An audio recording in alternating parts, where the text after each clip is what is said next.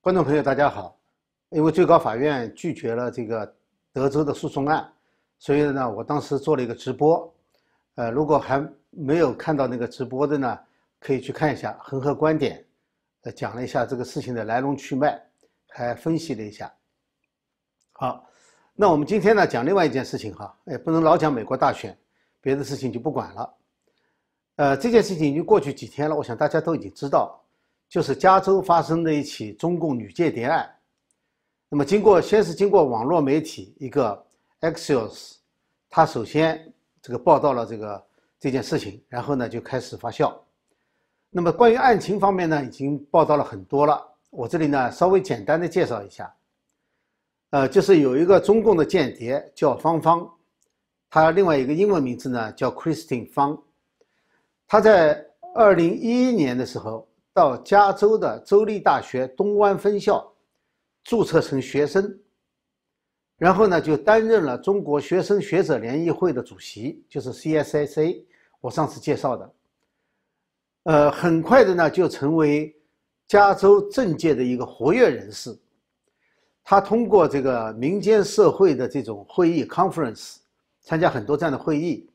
然后呢参加政界人物的竞选集会。还有呢，校园的一些活动，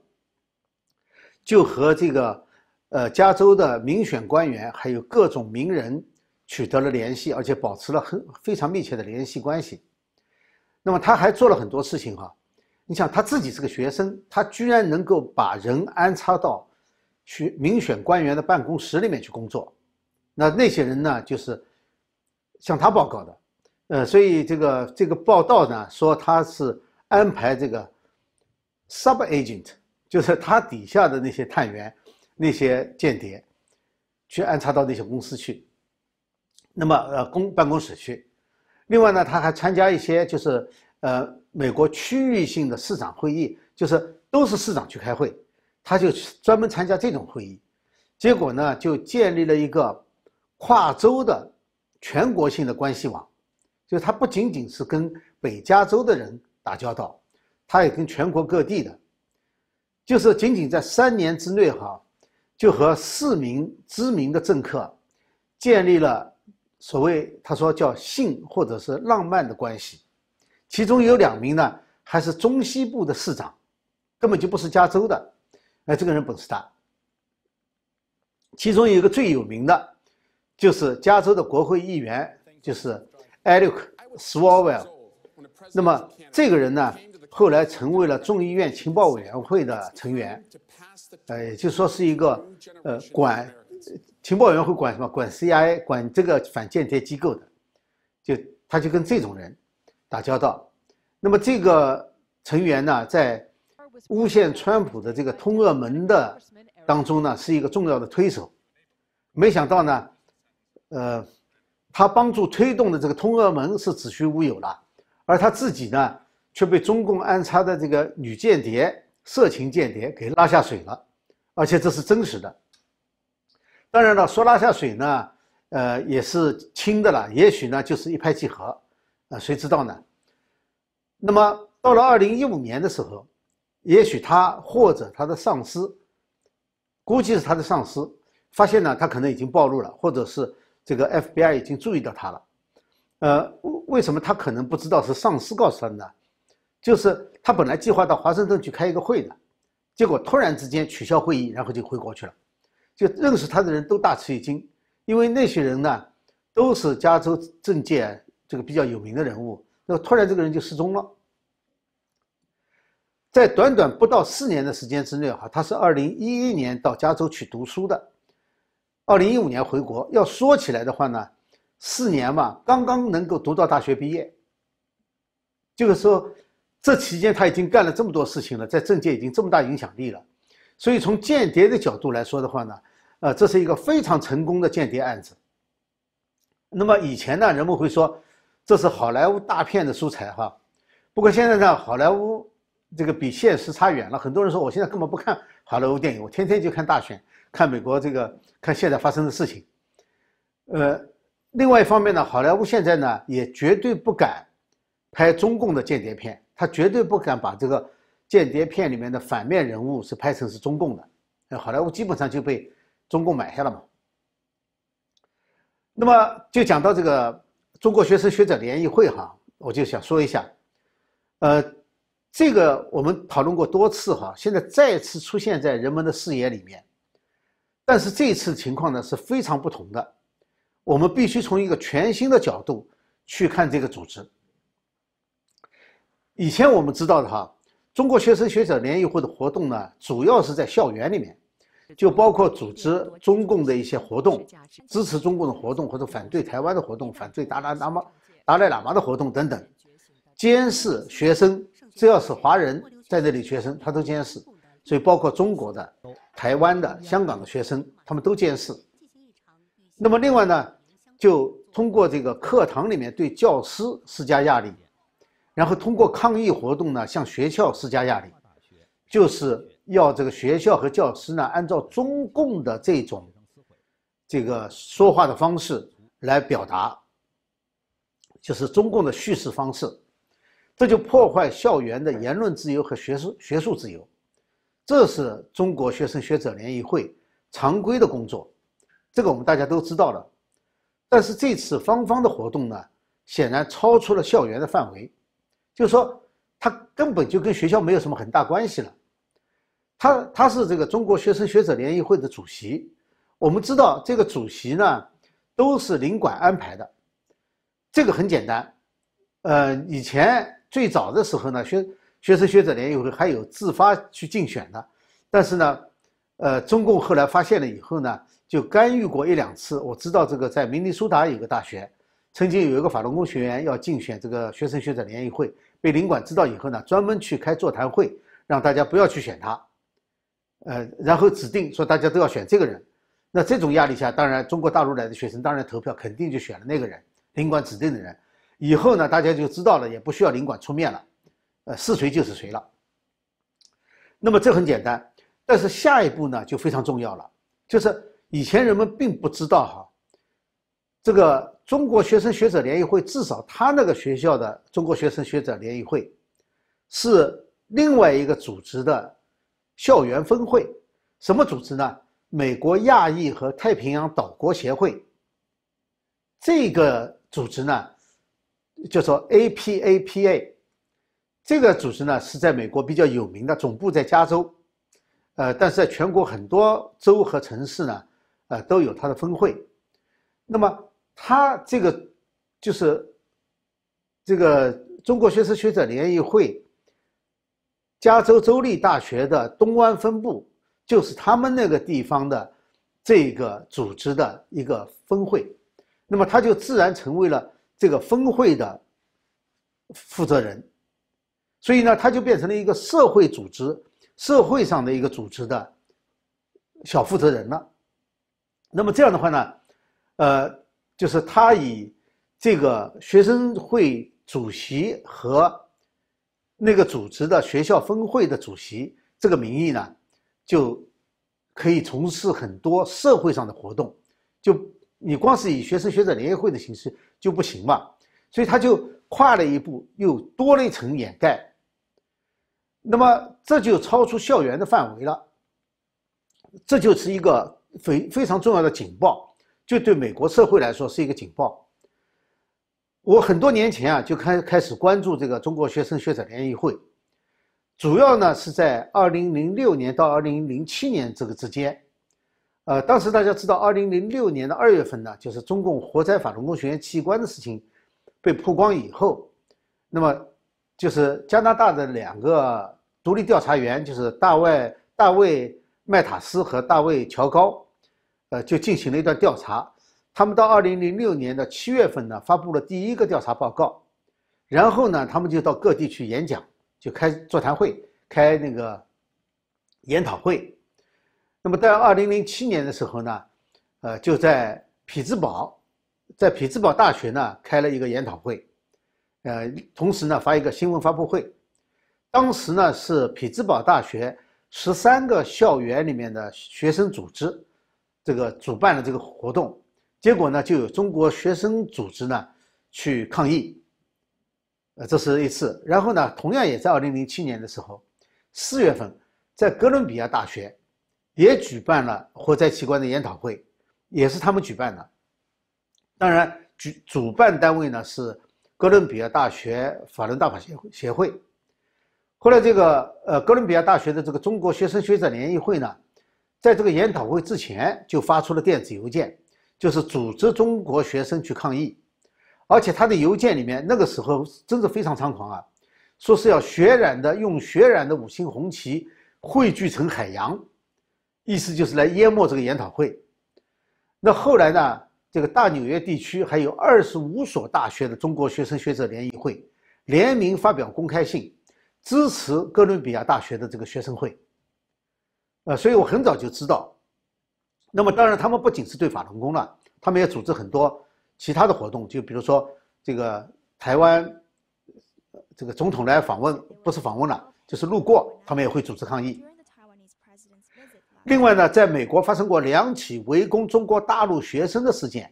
一个呢是王千源，大家知道，当时是什么？是这个中共的这些学生和西藏学生和支持藏人的学生发生争吵，他其实没有立场，他站到中间去想拉架的，结果被人家围剿，后来在网络上还人肉，哎呀，搞得围攻的不得了。呃，另外一个呢，就是杨淑萍，我们以前也讲过，杨淑萍呢是在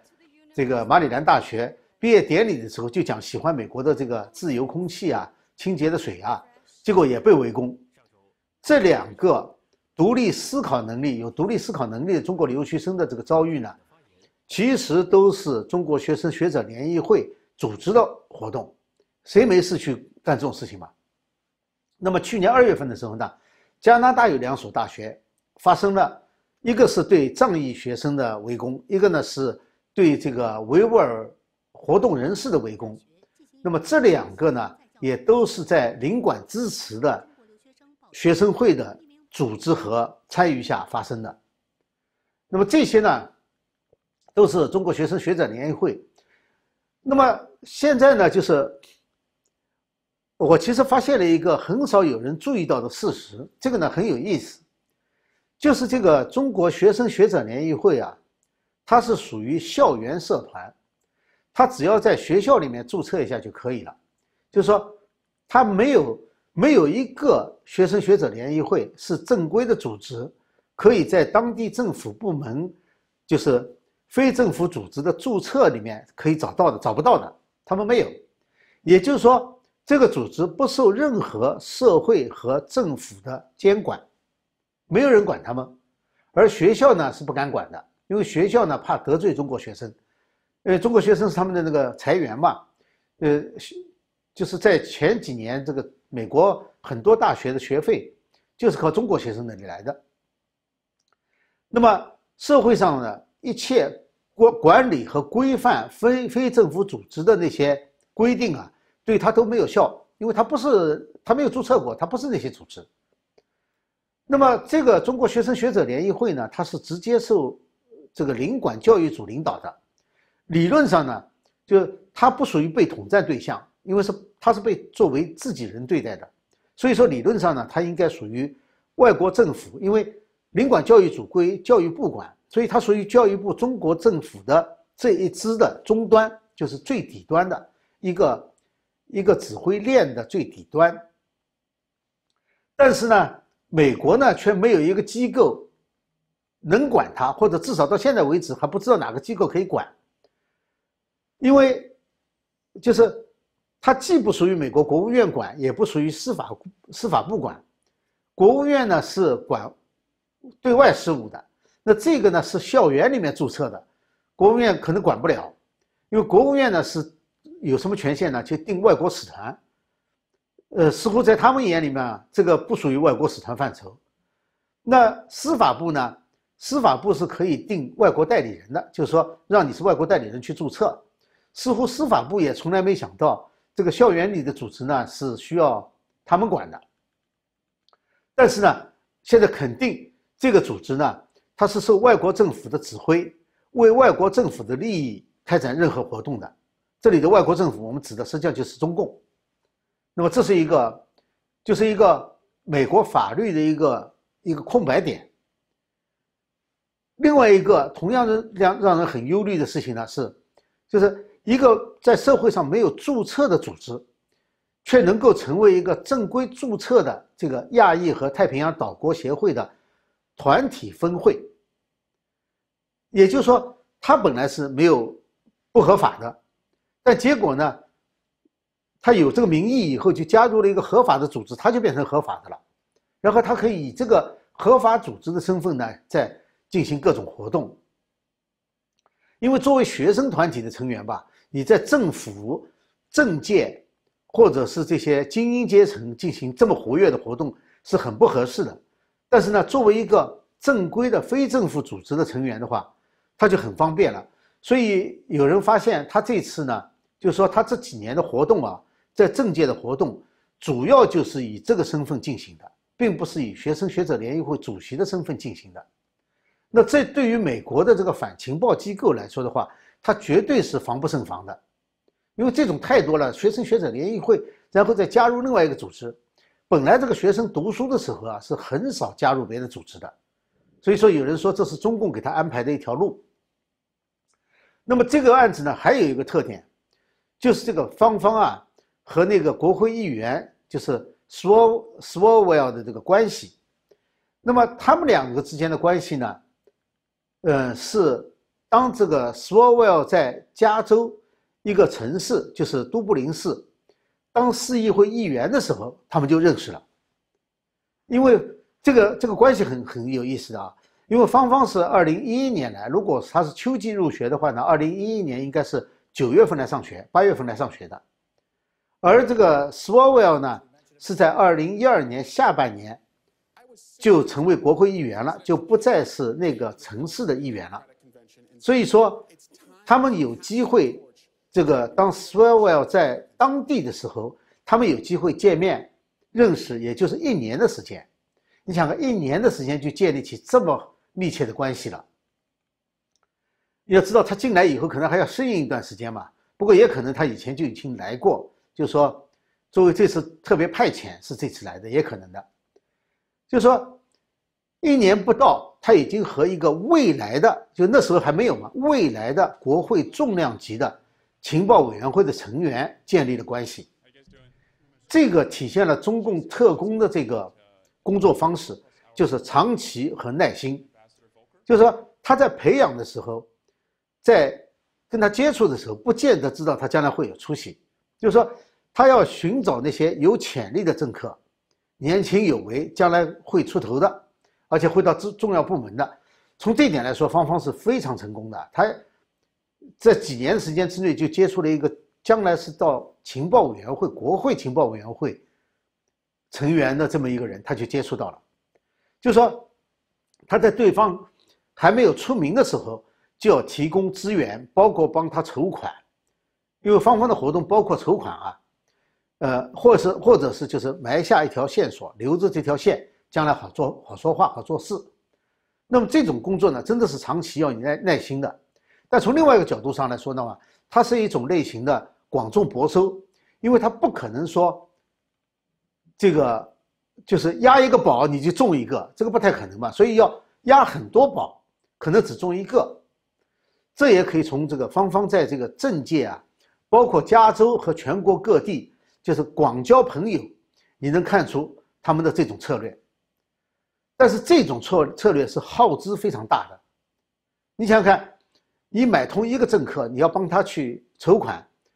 那芳芳怎么筹款？当然有一个可能性呢，就是。华人社区就是领馆，因为他跟领馆关系很密切嘛。那领馆通知华人社区筹款的时候，尽量帮助他，这有可能性的。还有一个呢，是中共可能要出资的，因为